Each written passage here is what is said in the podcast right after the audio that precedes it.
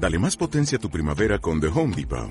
Obtén una potencia similar a la de la gasolina para podar, recortar y soplar con el sistema OnePlus de 18 voltios de Ryobi desde solo 89 dólares. Potencia para podar un tercio de un acre con una carga.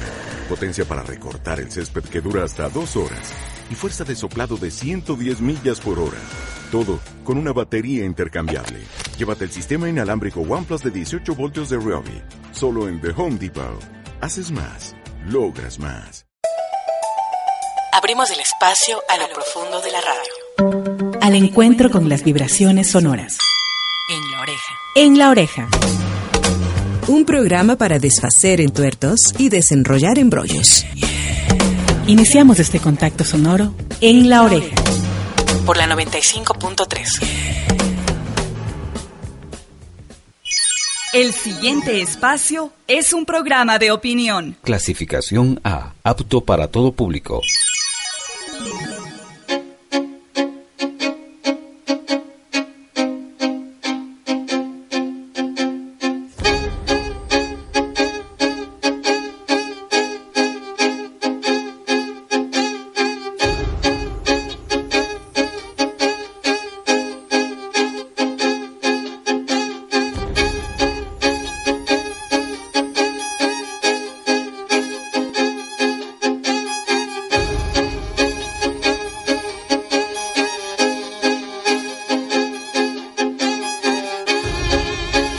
Las nueve horas, seis minutos, nueve de la mañana, seis minutos. Ya estamos listos para iniciar nuestro programa estelar en la oreja de este lunes 1 de octubre. ¿ah? Es un día muy importante, muy importante porque estamos iniciando el último trimestre del año. Sí, sí, octubre, noviembre y se acabó. Se acabó el 2018. ¿ah? Y claro, exactamente cuándo se cumplen los 40 años del retorno a la democracia. Sería cuando, Edison, buenos días. Hola, buenos días, Washington. El 10 de agosto de 1979. Fue. Sería 40 años es.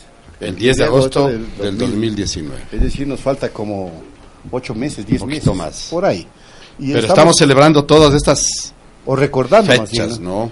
No, no las celebramos, sino las recordamos mejor. porque Bueno, hay cosas que celebrar también. Estamos- La guerra de los cuatro reales. Estamos, estamos en este proceso de recuperación de la memoria histórica tan importante, porque es cierto, la gente olvida muy rápido lo que pasó hace poco, a la gente deja de importarle y eso a veces nos conduce directamente al abismo. Por eso es importante recuperar la memoria histórica, muy importante. Y eso quiero enviarles como mensaje a nuestros amables oyentes, a nuestras amigas y amigos.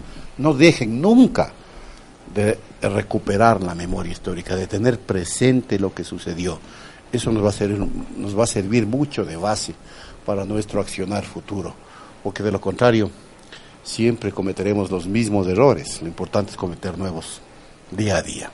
Está con nosotros Edison Miño, como siempre, invitado especial en este programa. Edison, ¿qué tal? Hola, buenos días, mucho gusto Washington, a nuestro invitado Robinson Robles, colega también, y colega también por el otro lado, ¿no? Es un investigador de la historia política del Ecuador. Eso nos ha permitido hacer varios trabajos con él de calidad. Ahora está celebrando, celebrando también. Vi un tuit que estabas eh, eh, celebrando, anunciando que has pasado los 10 millones de de visitas, de visitas en, en el tu- canal de YouTube que- de que- que- La que Historia son Viva. recuerdos históricos, ¿no? Recuerdos históricos, Hicimos un, monumental trabajo yo, y no me canso yo de reiterar y les, le- les, les sugiero que lo, lo- lo- lo revisen sobre el caso Restrepo, que me parece que es lo más, eh, en 30 minutos, lo más coherente que se ha hecho sobre ese caso, ¿no? Muy interesante. Pero, a ver, colegas, estamos entre tres periodistas que vamos a recordar los golpes de Estado en los 40 años de la democracia. Eso también hay que recordar, pero yo quiero con un delicioso pasaje del libro que estaba de moda en ese entonces y que lo leí yo y que se convirtió luego en una Biblia personal, pero también era la Biblia de, de- de esa generación, el, libro de nuestro querido poeta Jorge Enrique Adún, a quien tuve la- la- la- es- es- esas oportunidades que le da a uno la vida de escucharle leer su poesía en la Universidad Nacional de Bogotá. Le escuché leer su poesía ante seis mil estudiantes que le aclamaron, me daba vergüenza después decirle, porque en Quito no éramos capaces de reunir más de 20 personas para oírle recitar poesía a Jorge Enrique. Y allá había cola para entrar a oírle a Jorge Enrique Adún. Bueno, les voy a citar un pasaje delicioso que les va a encantar a ustedes antes de darle la palabra a, a- Robinson Robles. Pasaje de Entre Marx y una mujer desnuda. Cuando obligado por Galvez, el fakir César Dávila Andrade es, es el fakir, el autor, el poeta, autor de El Boletín y Elegía de las Mitas. El fakir se resignó a ir al hospital por una inflamación de la pleura que venía tratándose desde, desde hace algunas semanas con quemados de aguardiente. Uno de los empleados, al inscribirlo, le preguntó su profesión. Poeta, dijo, naturalmente, orgullosamente, porque esa fue su única ocupación en la tierra. No es eso lo que le pregunto, dijo el empleado, sino en qué trabaja. En la poesía, dijo el fakir. Otro empleado, el inteligente, dijo a su colega, pon periodista nomás. Periodista es nomás. pon periodista. Y aquí estamos Robinson entre periodistas. Ver, entre Robinson. periodistas, a recordar la Gracias, historia. Qué gracias, gusto, un gusto. saludarles, estamos muy contentos. Mira que esta información de haber superado los 10 millones de visitas estimula, porque al parecer recordar la historia no es una de las prioridades en el Ecuador, rescatar la memoria histórica. Pero quiere decir que si hay no clientes. prioridad. Eh, Si hay, si hay gente que recuerde, 10 hay millones, gente que recuerda. claro. El problema es que al parecer a los que estimulan e impulsan la comunicación no les interesa. Esa es otra cosa. A los dueños de los medios de comunicación no les interesa, No les interesa. el tema de recapturar la memoria histórica. Y mira, aprovechando lo de César Dávila Andrade, yo tengo una recopilación de poetas declamados por sus mejores amigos, por Jorge Enrique Adún, por Alfredo Pareja Díez Canseco, por... eh, e- incluso por el mismo Benjamín Carrión. Una, una de las de César Dávila Andrade decía, por ejemplo, eh, quería atacarte con miles de palabras y solo vi las tropas desvanecidas y caídas. Algo así, unos, unos párrafos así cortitos, de, de César Dávila. Ah, de. César Dávila. Declamado por Jorge Enrique Adón. Ya, ya, ya, ya. Entonces, cosas así que tenemos en los archivos que yo los veo y me encantaría compartir con la Pero gente. hombre, pero, pero no vamos a tener que hacer compromiso con Pichincho Universal para hacer un programa. Y- y Jorge Enrique tiene un poema que se llama Y me llevé tu nombre por el mundo. Es una maravilla de poema. Y uno sobre la Manuela Sáenz, ¿no? Impresionante. Pues ya le estamos pasando a la poesía. Imagínate escuchar, imagínate escuchar esas declamaciones En la voz, en la voz de claro, revivir, exacto. tengo algunos Exacto. archivos, incluso declamaciones. Eso, recuperemos eso, eso como memoria histórica también y hagamos un programa Hacemos un especial. programa de, de poesía. Compromiso. Los Lo hacemos. lunes, imagínate, Ya ¿no? Comenzar hacemos, con hacemos. musiquita, Excelente. con poesía. Chévere. Lunes primero de octubre, para empezar, lo que tú decías, el último trimestre, Sí, señor. el de los gastos, el de... Oye, eh, a propósito de musiquita, nos vamos a aislar un poquito, pero ¿saben que se acaba de morir o me acaban de contar que ha Cés Fini, muerto? Cés Fini. No, claro, Charles Aznavour. Charles Aznavour, Nada la más y nada menos el creador de este tema que es emblemático, que vale para ambientar todo lo que vamos a hacer en, la- en los próximos minutos. Ponle, por favor, Javier, este homenaje a Charles Aznavour.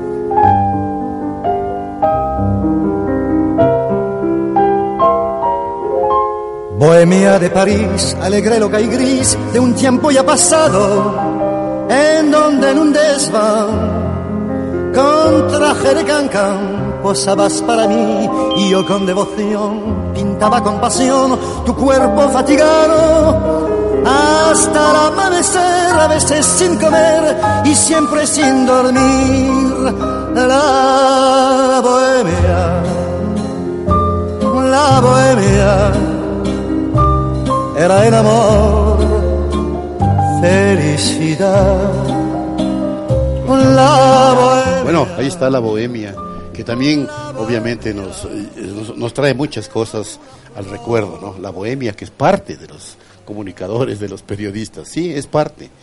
Siempre hambrientos, sí, sí. sí, sí, sí. Y a veces sin dormir. Cansados, a veces sin dormir. sí. Pero esa es parte del trabajo, parte de la historia, parte de este quehacer fundamental de los, de los comunicadores sociales, que en estos últimos 40 años justamente se han dado la tarea como Robinson de recuperar archivos de audio, de, de, de video, y, y acá Edison, que también es otro recopilador de historia de lo que ha sucedido los, los últimos 40 años, desde que se supone retornamos a la democracia.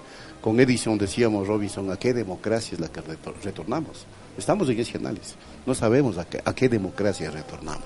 Porque se han dado una serie de sucesos en estos últimos 40 años que ya nos han hecho pensar si en efecto retornamos o no a una democracia en donde que el verdadero actor, el pueblo ecuatoriano, pues haya sido el, el- el protagonista. A ver, Robinson, ¿qué tenemos como para ir recordando?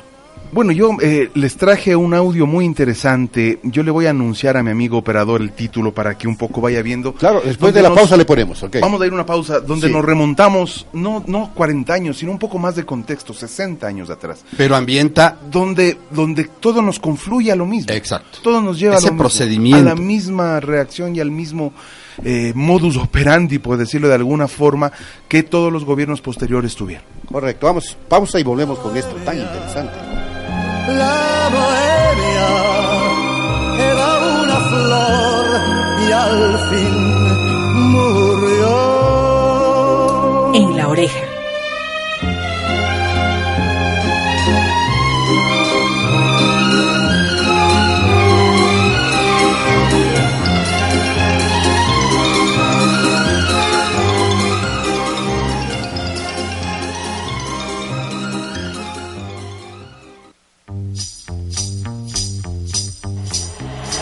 Mirada a través de los sentidos. Estamos presentando En la oreja. En la oreja. Para desenrollar embrollos. Cuando recibí la carta de John F. Kennedy, le dije que el Ecuador votaría, por, votaría contra la expulsión de Cuba de los Estados Americanos, porque así lo indicaban las reglas de la OEA. Cuando estos cuatro mamarrachos me destituyeron, los Estados Unidos querían ya ejercer de manera destacada su intervención imperialista. Se acercaba el día en que en el, en el Uruguay, en Punta del Este, se debía votar si debía excluirse o no Cuba del sistema interamericano, o sea, de lo que ahora llamamos OLEA, OEA, Este es Carlos Julio Arosemena, ¿no? Carlos Julio Arosemena Monroy, eh, meses antes de su muerte, explicaba lo que pasó en 1963, cuando fue derrocado por un tetramvirato, por cuatro generales, luego de que en 1961 también fuera destituido Velasco Ibarra. Velasco Ibarra. Y después quedó él como vicepresidente que salió del panóptico a ejercer la presidencia, pero exageraron en las posturas de que era dipsómano, de que no estaba listo para gobernar. Cuando vieron que se acercaba a Moscú y se acercaba a Cuba, comenzaron más ataques contra él. Él negó incluso en esta entrevista el incidente este del Club La Unión, donde hablaba de las mujeres de dudosa reputación. Él negó en muchas de las ocasiones el, el, el incidente este donde él se habría orinado en la copa del embajador Ajá. de Estados Unidos. Que fue tan Él negó en esto, dijo que todo fue una invención precisamente de acólitos en Ecuador propiciados por Estados Unidos y aquí su declaración. ¿Por qué es importante analizando esto de los 40 años? Porque esta es la primera vez en el Ecuador donde hay una penetración extranjera comprobada y corroborada para dar un golpe contra un presidente, sacarlo del poder y poner un gobierno militar constante que les resultó, de frente, descarada, apoyada, y les resultó. Ese año, hasta el año 71, cuando volvió a dar un golpe de Estado Rodríguez Lara, vivíamos el boom petrolero, estábamos en las nacientes opciones de explotar petróleo y Ecuador no sabía qué hacer. Tenía que someterse a las transnacionales, no tenía una política clara, hambres de poder, hambres de, de riqueza, y desembocó todo en un gobierno que, eh, si bien es cierto, no se entregó a la voracidad de las transnacionales, tampoco manejó con con mayor nacionalismo como hubiéramos querido, porque igual a Texaco Gulf continuó en el país cuando fue 1971. Pero es muy decidor esto de Carlos Julio Rosemena Monroy a su Sin consideración, porque es la evidencia de que los golpes de Estado comenzaron técnicamente, eh, oficialmente, aunque la duda plausible siempre existe, en ese momento. cuando había un, eh, o- eh, una economía bollante y cuando comenzábamos a tener una injerencia, recuerden que todo esto está redactado en el libro de Philip Allí, Claro. la CIA en el Ecuador. Eh, y él lo hizo, lo hizo público. De hecho, eh, Jaime Galarza y nuestro compañero Francisco Herrera lo entrevistan a Philip Allí y él se ratifica años después, décadas después se ratifica y dice, sí, es verdad, yo estuve en aparecen- Quito claro. y creé la pandilla social cristiana que era la que ponía bombas en las iglesias para echarle la culpa a la juventud. Y ahí comunista. aparecen muchos, muchos otros nombres, ¿no? nombres de que los De políticos los actuales, de algunos que todavía nos sobreviven, y de algunos importancia- comunicadores sociales La o importancia periodistas. Presidente de la. ONP. La El importancia presidente de del la ONP. Audio es que im- importante los testimonios que se recaban en el libro de Philip Allí, de, de los dos historiadores. Pero estamos hablando de que quien hace esta mención es el expresidente Carlos Julio Arosemena Monroy, quien fuera expresidente del eh, Congreso Ecuatoriano Claro que sí. y quien fuera expresidente de la Corte Suprema de Justicia. Sí, señor. Vicepresidente de la República también. Vicepresidente Por lo República. tanto, presidente de la Cámara del. Senado y de Diputados, porque ese era el cargo que toda la Constitución Antes establecía. había dos cámaras. hijo del expresidente Carlos Julio Arosemena Tola. Tola, Entonces, claro. el, el peso de estas palabras, al revelar una interferencia de Estados Unidos militar para tumbarlo, creo que es un, es un parangón histórico. Sin duda. Y ahí justamente, ¿qué más referente histórico y, de- y documento de, recuperación, de recuperación histórica este, no? Sí. Que acabamos de escuchar, Ahora- como los que vamos a seguir escuchando. Claro. Ahora, Robinson, esto nos pone en los antecedentes de 1978, cuando la dictadura, justo en estos meses, hace 40 años, estaba ganada ya la primera vuelta electoral por dos binomios, Roldós y Sixto, Sixto Durán. Ballén. Un tribunal electoral que comentábamos estaba encabezado por Galo Plaza Lazo, junto con Benjamín Carrión y otras personalidades, y en este momento los militares dudan de devol- devolver el poder a los, a, los, a los políticos, porque se alarga la segunda vuelta desde julio del 78 hasta abril del 79, porque sospechosamente no le ponen fecha en el mismo plan del retorno a la democracia, no le ponen fecha a la segunda vuelta. Esperaban que Sixto Durán eh, gane en la primera en la primera vuelta, eso decían las Claro, encuestas, nadie que empezaban a fallar desde el principio. outsider de y le gana el outsider.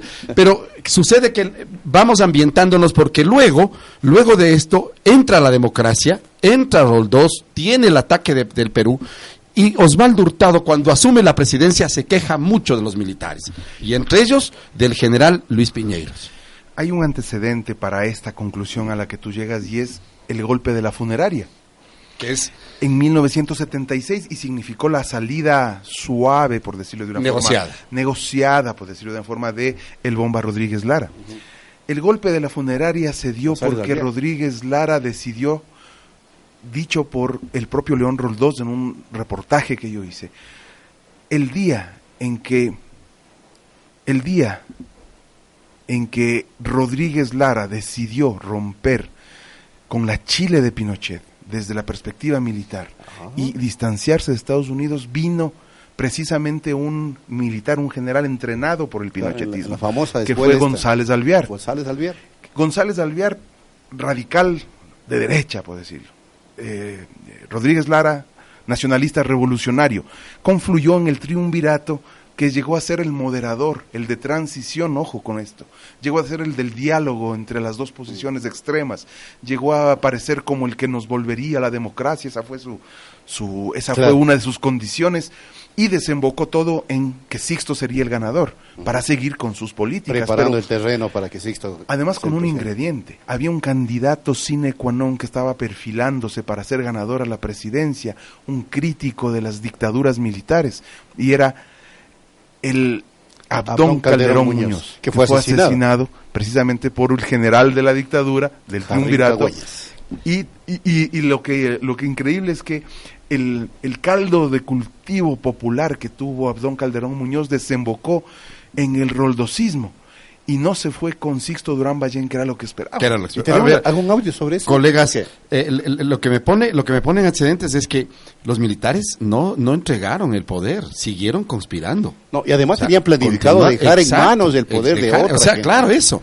Para cubrirme las espaldas, la continuar, claro. claro. Y cuando se va ganando Roldós, asume Hurtado, a Hurtado le tenían por comunista, esto ya lo revisamos aquí en este programa con, con, Con Juan Juanito. Claro, Aquiles Rigail, su ministro de Trabajo, era un pro eh, proletario comunista. Le decían eso a Aquiles Rigail, ahora el presidente, el, el- el encargado del Consejo de la Judicatura, el vicepresidente. Eh, eh, estamos hablando de 40 años, o sea, de ayer nomás en, en términos históricos, Robinson, porque eso nos pone aquisito nomás de cuando estábamos de cuando estábamos a- a- a- hablando del tema de la del- de, la dictadura. Ahora, avancemos en la cronología. Sí, sí, por el tiempo. si, si avanzamos a, a- a- a Osvaldo Hurtado, Osvaldo Hurtado le da de baja a Luis Piñeiros, al general Luis Piñeiros. Y sorpresivamente gana, bueno, ya pues, después de las encuestas, gana Febres Cordero las elecciones de 1986 y le Edison, regresa. Te podría, 84. te quisiera eh, eh, 84. compartir un audio. Y le regresa. A ver, vamos con A el audio. Porque, lo, lo tengo aquí, lo voy a poner en el micrófono. Bueno, ponlo. a- Este es un audio de Aquiles Rigail cuando era ministro de Trabajo Ya. de, eh, de Roldós, donde sus primeras políticas no fueron en pro de los trabajadores, sino que fue increíble cómo de pronto se dio la vuelta. Aquiles Rigail, escúchenlo de sus propias palabras lo que un gobierno supuestamente progresista iba a hacer. orientan a establecer ciertas reformas del Código del Trabajo en algunos aspectos, fundamentalmente a que se establezcan cambios en cuanto a las jornadas de trabajo, que se permite, en otras palabras, la contratación de trabajos por días y eventualmente también por horas y en algunos otros aspectos a beneficiar a los trabajadores con una extensión de sus días de vacaciones, compensatorios con otros días de trabajo en el año. A ver, ¿a qué te suena ese, ese, ese mensaje, ese discurso? Aquiles Rigail. Allá. En 1981, 40 años gobierno de Roldós, ¿Y 40 qué se dice ahora? Exactamente lo mismo. Estoy escuchando, ¿ah? He escuchado decir exactamente lo que mismo. pasa es que nuestros políticos no son muy No creativos, ¿eh? no son muy creativos. Es la misma receta de hace Es 40 la misma años. receta y la misma receta que ya imponía el Fondo Monetario Internacional porque estábamos entrando en crisis. pues. ¿Ya? Y es el ministro de Trabajo De del trabajo gobierno de de Roldós. Roldós. Del gobierno de Que Roldós. Roldós. Luego binomio, Luego binomio, presidencial de, la izquierda de democrática. Rodrigo de Borja. Rodrigo Borja. Y ahora- Agres- agre- agredido por Febres Cordero No, terriblemente. claro, lo trataba como. Pero cuando, te- cuando pierde Rodrigo Borja, gana Febres Cordero las elecciones, se posesionaba el 10 de agosto del 84. eh, el, el 6 de mayo gana las elecciones en la segunda vuelta Febres Cordero. En esos meses, entre mayo y agosto, anuncia su gabinete. Y para sorpresa de los militantes de Izquierda Democrática, sucede que a, a Aquiles Rigail le nombra ministro de Bienestar Social. Claro. O sea, del comunista roldosista termina de ministro de Bienestar Social, del ultraderechista León Febres Cordero en cuatro años. Y ahora es miembro del Consejo de la Judicatura. Ahora es miembro del. Consejo de la Judicatura. Ahí están la- los testimonios. ¿no? y ya un hombre que ah, hizo un legado en política, pasó por la política, cambió de camiseta en la política y ahora vuelve a la política. Vuelve a la política. ¿Y con qué ínfula? verdad? Porque ya provocó una confrontación Ah, sí, allí sí, con sí, uno de- los claro. vocales Bueno, del Consejo de la Judicatura. Sigamos. Hurtado le retorna a Luis Piñeiros, digamos, le, desti- le- le- le da debajo a, a Luis Piñeiros y sucede que León Febres Cordero le regresa al cargo. Y eso provoca un malestar en las Fuerzas Armadas, no necesariamente por el cual se levanta el, el- el- el general Fran Vargas Pasos contra Febres Cordero. es otras, son otras circunstancias Claro, que también Fokker. incluyen. eh, ex- exacto. Pero eso molesta, el retorno de un general ya dado de baja, porque en los militares eso empuja a toda una generación para atrás. Así es. Pausita. Y ya volvemos con esta parte de la historia. Aquí en la oreja.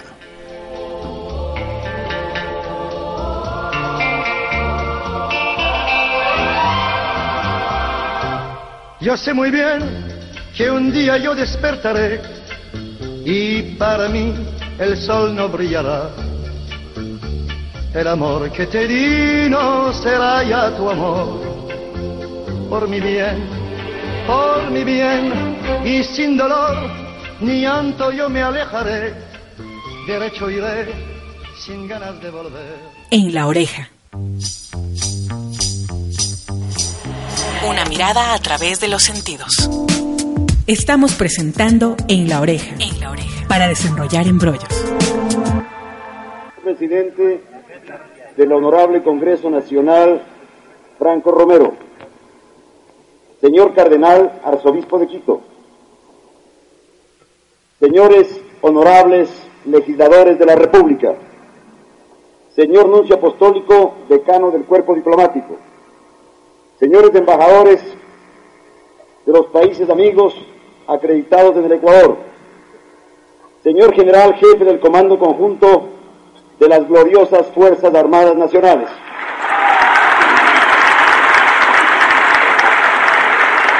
A las mujeres y hombres de mi patria, representados por ustedes, la profunda admiración por la heroica jornada histórica que han escrito en estos días. Es al pueblo ecuatoriano, único depositario de la soberanía nacional, al cual le debemos el haber salido de una de las más profundas crisis políticas que ha tenido el país en estos últimos años.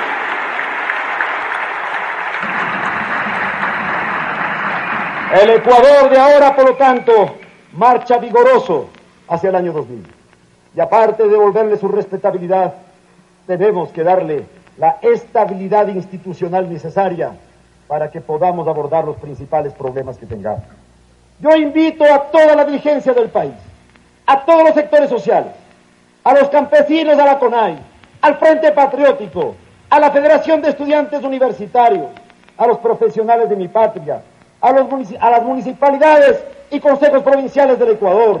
Invito a la Iglesia ecuatoriana, invito a las Fuerzas Armadas del Ecuador a marchar adelante, teniendo conciencia que no hay modelo económico que aguante si no hay un enorme contenido de acción social para poder garantizar ese modelo. Usted fue elegido por dos terceras partes de los miembros del Congreso. Su nombramiento es tan constitucional como constitucional es la Constitución de la República. De tal forma que ahora lo que tenemos que hacer todos los ecuatorianos sin distingos es apoyar a que este gobierno de transición establezca las bases, como bien se ha dicho, lo dijo usted en su discurso, para que sobre esos cimientos los próximos gobiernos constitucionales a periodo completo, de acuerdo a lo que manda nuestra Carta Fundamental, puedan darle la fuerza, el impulso y la inercia necesaria para que este país enfrente el próximo milenio con pie derecho. Ahí están dos eh, protagonistas de la historia ecuatoriana, ¿no? no, hay, no, hay, que decir nada. Cinturita y, y, y Febres Cordera. Cinturita Alarcón. Cinturita Todo es constitucional. Golpe de Estado. Fíjense que los dos nos convocan al luminoso futuro que nos espera en el año 2000. Y en el 2000 quebramos la economía y perdimos el sucre. Y mira, el diálogo, ¿no? Y el diálogo como Comando conjunto de las Fuerzas Armadas. Las ¿Oyeron fuerzas ese sociales. aplauso apoteósico al jefe del comando conjunto? Sí, claro. ¿Quién era claro. el jefe del comando conjunto? Paco Moncayo. El general Gallego. Paco El general Moncayo, Paco Moncayo. por favor. Claro. Y lo primero que hizo Fabián Alarcón cuando después de esta de este discurso fue viajar a Guayaquil para reunirse con Febres Claro, Cordero claro. y recibió ese espaldarazo que Esa- ustedes esas palabras de esas palabras. Bueno, posiblemente sean las mismas palabras que repetiría hoy Jaime Nebot. Bueno, para cualquiera ¿no? de Porque, ah, vamos, eh, vamos, va- vamos haciendo un referente. Miren ustedes que hay, hay un, ya una, conso- una, una constante allí. La prensa no reconoce golpes de Estado.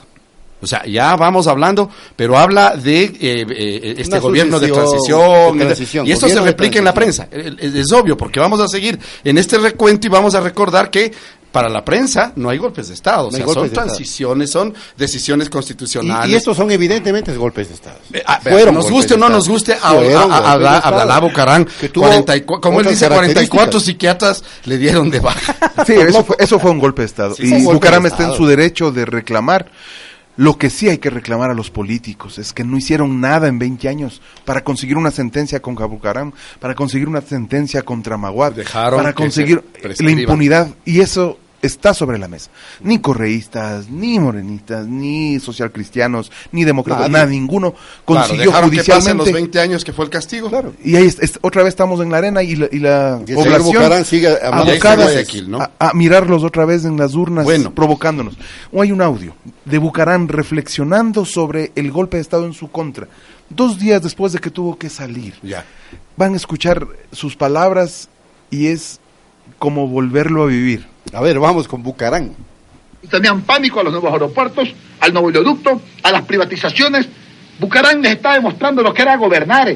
Este es un golpe de Estado de las oligarquías ecuatorianas, no del pueblo ecuatoriano. Y usted lo verá cuando el 26 de febrero y en los próximos días el pueblo de Bucarán organizado ya, los pobres de la patria, comiencen a tirarse a las calles. Vamos a ver si ahí serán capaces de enfrentar este problema civil que se va a organizar en el Ecuador, porque el pueblo va a saber defender su triunfo. Ahí está Bucarán yéndose ya, ¿no? Sí. Yéndose Sí, sí, sí. prácticamente. A Lo mí me- recuerdo muy A bien. mí me dijo en una entrevista unos días después, eh, po- telefónica, que una lección que aprendí, ¿no? Me dijo, mira Edison, pues estaba ya molesto con las preguntas que le estaba haciendo. Yo estaba preparando un libro con Luis Macas, con quien trabajaba en ese entonces, ahora miembro del Consejo Transitorio de. Participación Ciudadana, y, me- y le, pregunté, le pregunté, y le dije, entonces, ¿por qué se cayó? Y así se llama el libro, ¿por qué se cayó Bucarán? Y me dice, mira, es que en el Ecuador se gana con el voto del pueblo, pero se gobierna con la oligarquía. Sí, señor. Esa sabiduría tenía Bucarán. Bueno, sí, ¿entendés? tenía, tenía esa sabiduría. Bueno, Robinson, avancemos. Hay otro movimiento luego que también es provocado por reacciones militares, que es el de Maguad. Dos años pasa Maguad en medio de una crisis terrible. Él llega el 10 de agosto del, del 98, pero sucede que ya están los bancos quebrados, está, se firma el acuerdo de paz con el Perú. Estamos así ya a días de, celebrar todo. los 20 años de la firma de... Así Y, es. y, y- y Octubre. Maguad, en una entrevista que le hicimos entre varios ah, eh, periodistas ya cuando se iba, dijo, yo no me caí, yo no me caí, periodistas, por el tema del económico. Eso ya estábamos eh, eh, buscando Claro. salidas. Sí, me sí, caí por la firma del acuerdo de paz. Los militares me votaron por el acuerdo con la firma de paz de ¿Será? Perú. ¿Será? Eso, eso, eso, Bueno, eso- dijo. generó resentimientos, ¿no? Hasta ahora hay resentimientos ahora, porque claro. siempre se cuestionó de que la diplomacia perdía lo que las armas conseguían en el territorio. Y esa sombra sobre la firma del acuerdo en el Congreso sombras. de que Montesinos compró diputados ecuatorianos que no querían votar por, por el acuerdo, ¿se acuerdan?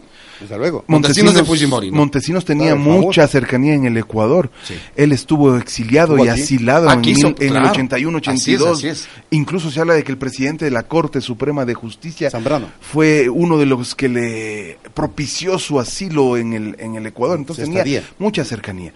Pasando esto a los años de lo que estamos hablando del, del 98, sin duda alguna tuvo mucho que ver desde que Bucaram comenzó a viajar a Perú a reunirse con Fujimori, posteriormente los acuerdos de paz, el hecho de que un Luigi Einaudi, que era uno de los máximos negociadores de Estados es. Unidos, se haya apersonado de todos los países garantes para lograr al final este acuerdo de paz, desembocó en lo que fue la revuelta indígena militar congresil y el triunvirato de ese día, que Sí, fue increíble. sí, sí, yo Eh, Lucio Gutiérrez, tengo detalles, eh, Antonio Vargas. Antonio, Antonio Vargas y Solórzano Y Héctor Solórzano Constantini. que duró pocas horas porque el, el- el alto mando militar a Porque la eh, madrugada Lucio fue reemplazado por el general Mendoza y el general Sandoval. Mendoza, básicamente.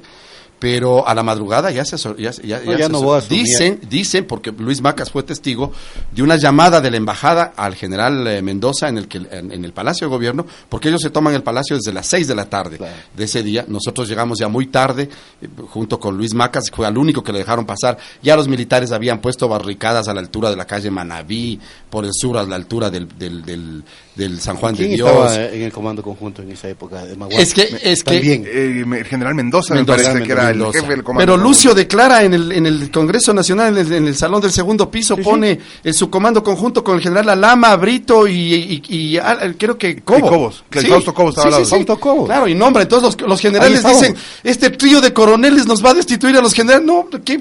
Perdón la palabra. No jodan, ¿cómo va a ser esto posible? Nos retroceden a toda la generación de generales hacia, hacia atrás, nos dan de baja. Y ahí comienzan las dudas de los generales de dejarle a Lucio Gutiérrez en el triunvirato. Claro.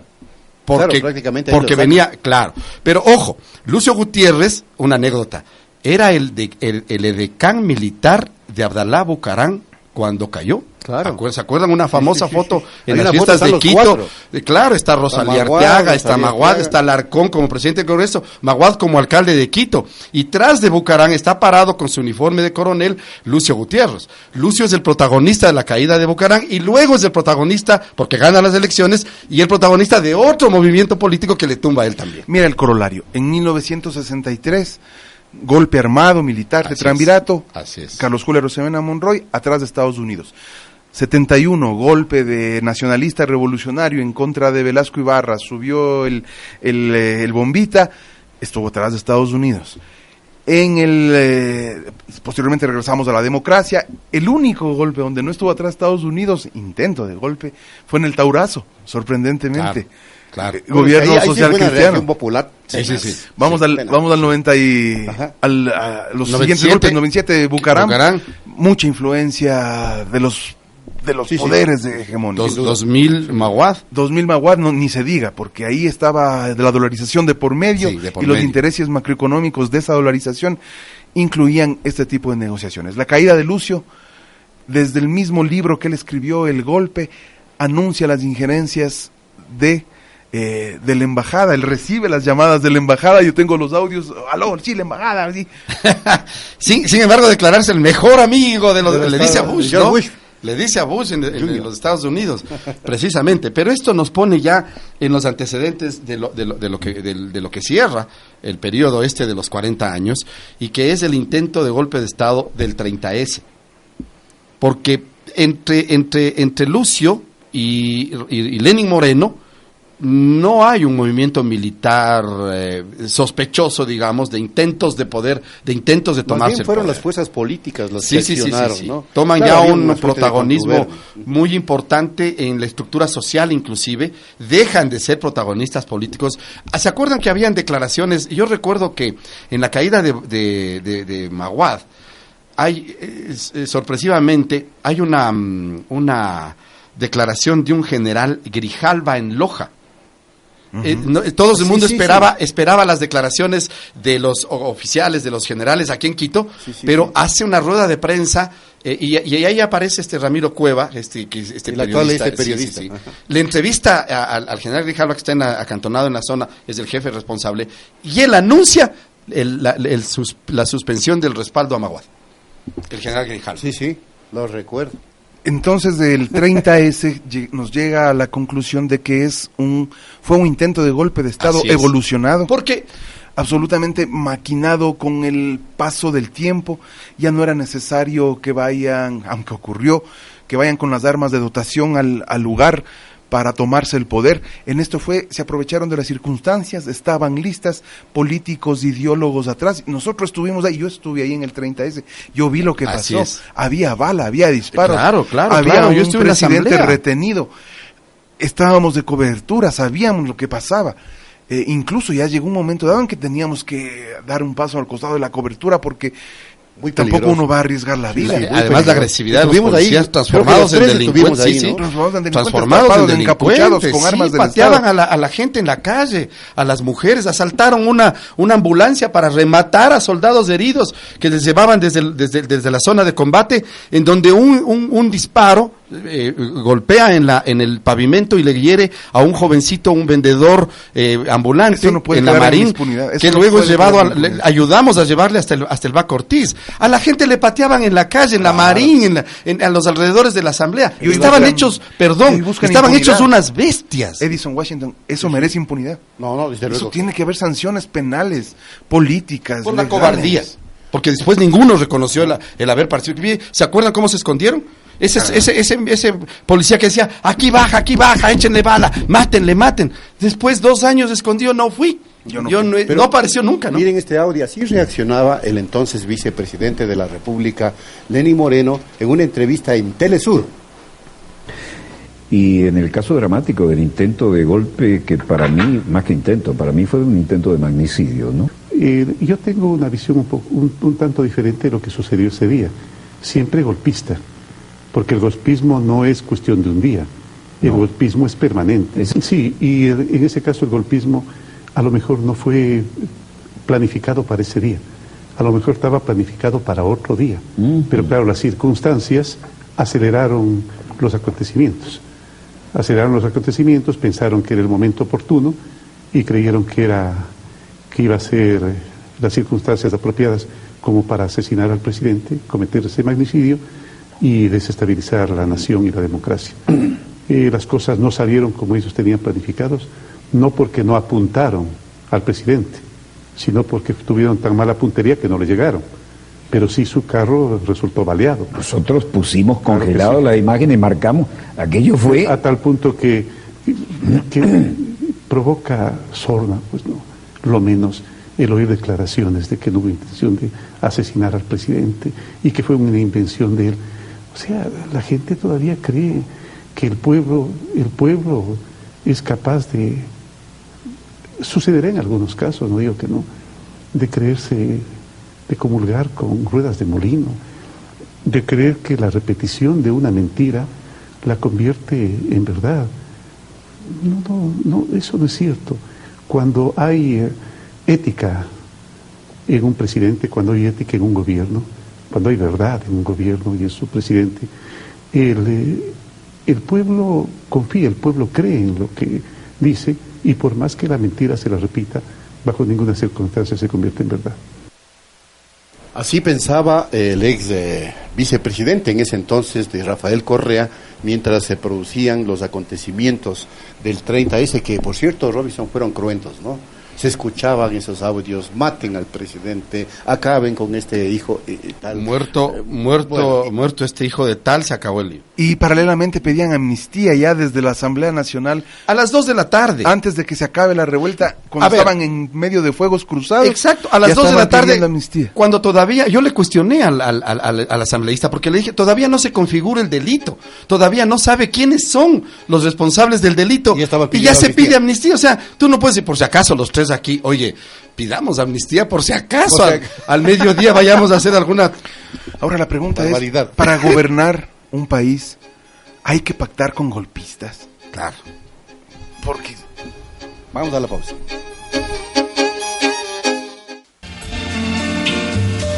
Qué profunda emoción recordar el ayer, cuando todo en Venecia me hablaba de amor. En la oreja.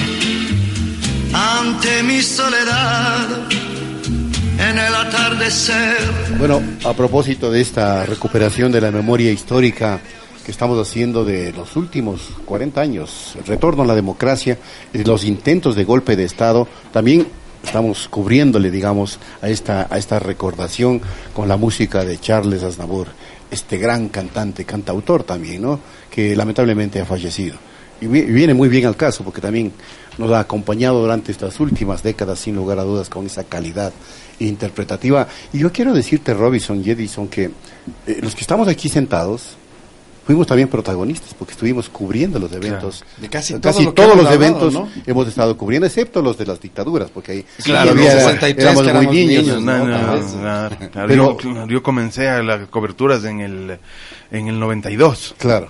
En cambio nosotros, que somos un poquito más, como 80, se nota, ¿no? Claro. desde el 80 ya estábamos en la cobertura informativa y vivimos todos estos procesos, ¿no? Todos estos procesos, el Taurazo, la caída de Bucarán, la caída de Maguad, la caída de Lucio Gutiérrez, el 30S, lo vivimos, estuvimos ahí. Nadie nos lo contó. Y por eso es muy difícil que nos vengan a querer dorar la píldora. Es increíble cómo ahora parecería que el 30S ocurrió desde el otro lado. Que había una, una, una élite perversa militar que entró a un hospital y desde el hospital ordenó disparar a todo el resto que estaba No, eso es terrible, terrible. No se Parecería puede eso. Y para colmo se está pidiendo el perdón y olvido, la amnesia, la amnistía para las personas que provocaron esa, ese, ese asalto a la democracia. Desde los que se tomaron la base aérea en Quito. muy temprano. Muy temprano. Ya hablaba Siete de la mañana ya intento- estaban tomados. exacto. ¿Sabes lo que es cerrar un aeropuerto internacional, internacional, armados, utilizando su uniforme y su poder que le da el pueblo? Eso es Y los policías cerraron también la Panamericana en el peaje de Machachi. Es decir, estaba otro delito. que se sabe que es la entrada a Quito. Entonces, el aeropuerto, la entrada a Quito. Hay ciudades en las que las gobernaciones fueron eh, eh, eh, intentadas de tomarse por elementos de la FEUE que ya estaban completadas. y Freddy Paredes de Teleamazonas fue ya tenía la, la microonda para transmitir en directo desde las 6 de la mañana en el hospital de la policía, en una ceremonia que iban a realizar de qué. Ya estaba adelantado. Y hay un audio que circula en redes cuando él anuncia al aire y dice, un amigo me acaba de decir que hay movimiento en las Fuerzas Armadas. O sea, un canal de televisión, a través de un periodista, incitando a la rebelión, porque nadie sabía si los militares, ¿se acuerdan las dudas hasta las 2 de la tarde de- del pronunciamiento? ¿Qué pasa con los militares? ¿Se pronuncian o no se pronuncian? Hasta que se hizo una declaración y nos encuentra al presidente de la Asamblea Nacional, Fernando Cordero, en España el 30S, y al vicepresidente de la República, Lenin Moreno, que de acuerdo a la Constitución son los que deberían estar en el momento de un secuestro al presidente en Nueva York, en- y, lo- y los dos tratando de retornar a, a Quito. Así fue, así fue. A ver. Yo quisiera proponerles una reflexión histórica en base de un poema escrito por eh, Benjamín Carrión y declamado por nuestro amigo Pedro Sad, quien ya falleciera. Es una descripción de lo que debería ser la patria justo en estos momentos que ya estamos caldeados los ánimos por todas estas circunstancias. Ojalá sirva de reflexión.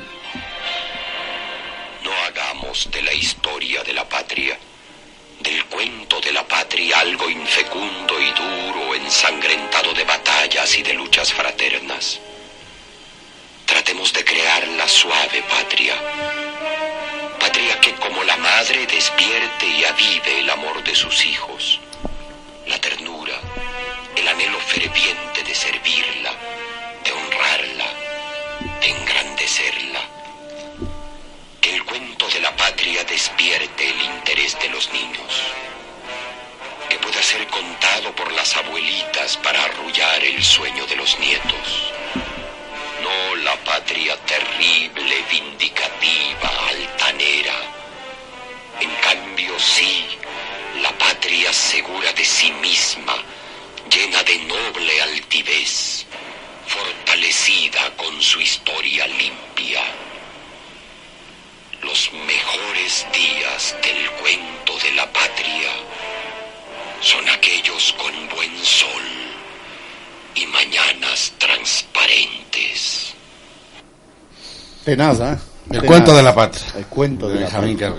Y lindísimo la forma en cómo lo lee eh, Pedro Sad, ¿no? Y el mensaje, Querido, ¿no? querido amigo. Como quisiéramos un país así, ¿no? Donde, donde el diálogo sea verdadero con todos los sectores, donde todos tengan la oportunidad de participar en los procesos democráticos, donde los que no llegan a, a cumplir sus requisitos o la legalidad sean verdaderamente conscientes de que no lo lograron y den un paso, donde los que sí pueden trabajen por el beneficio de todos. Bueno, el de la inclusión, de cosas. el del Inclusión. trabajo.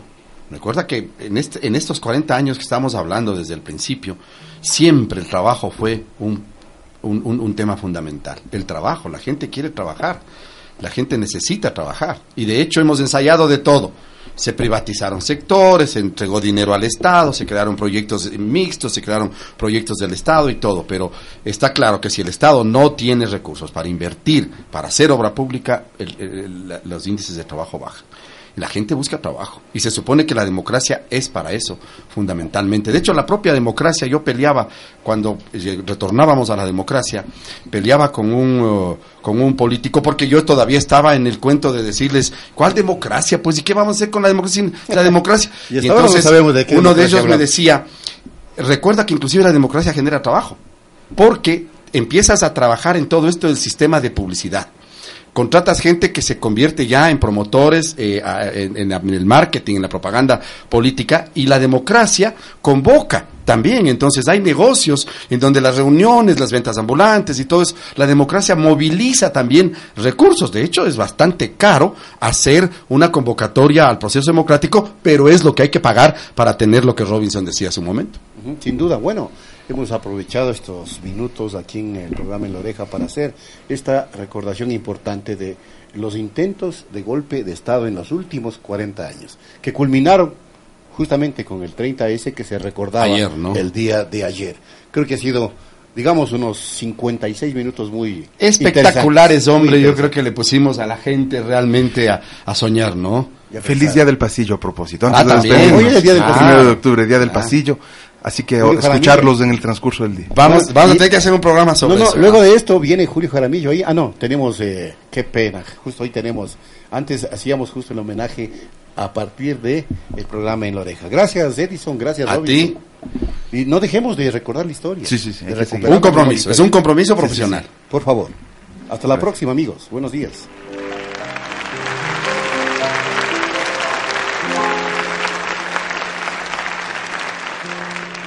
Je vous parle d'un temps que les moins de vingt ans ne peuvent pas connaître. Montmartre en ce temps-là accrochait des lilas jusque sous nos fenêtres et si l'humble garni qui nous servait de nid ne payait pas de mine. C'est là qu'on s'est connu, moi qui criais famine et toi qui posais nu. La bohème, la bohème, ça voulait dire on est heureux. La bohème, la bohème, nous ne mangions qu'un jour sur deux. Dans les cafés voisins, nous étions quelques-uns qui attendions la gloire. Et bien que miséreux, avec le ventre creux, nous ne cessions d'y croire. Et quand quelques bistrots, mort au chaud, nous prenaient une toile, on récitait des vers groupés autour du poêle en oubliant l'hiver. La bohème, la bohème, ça voulait dire tu es jolie.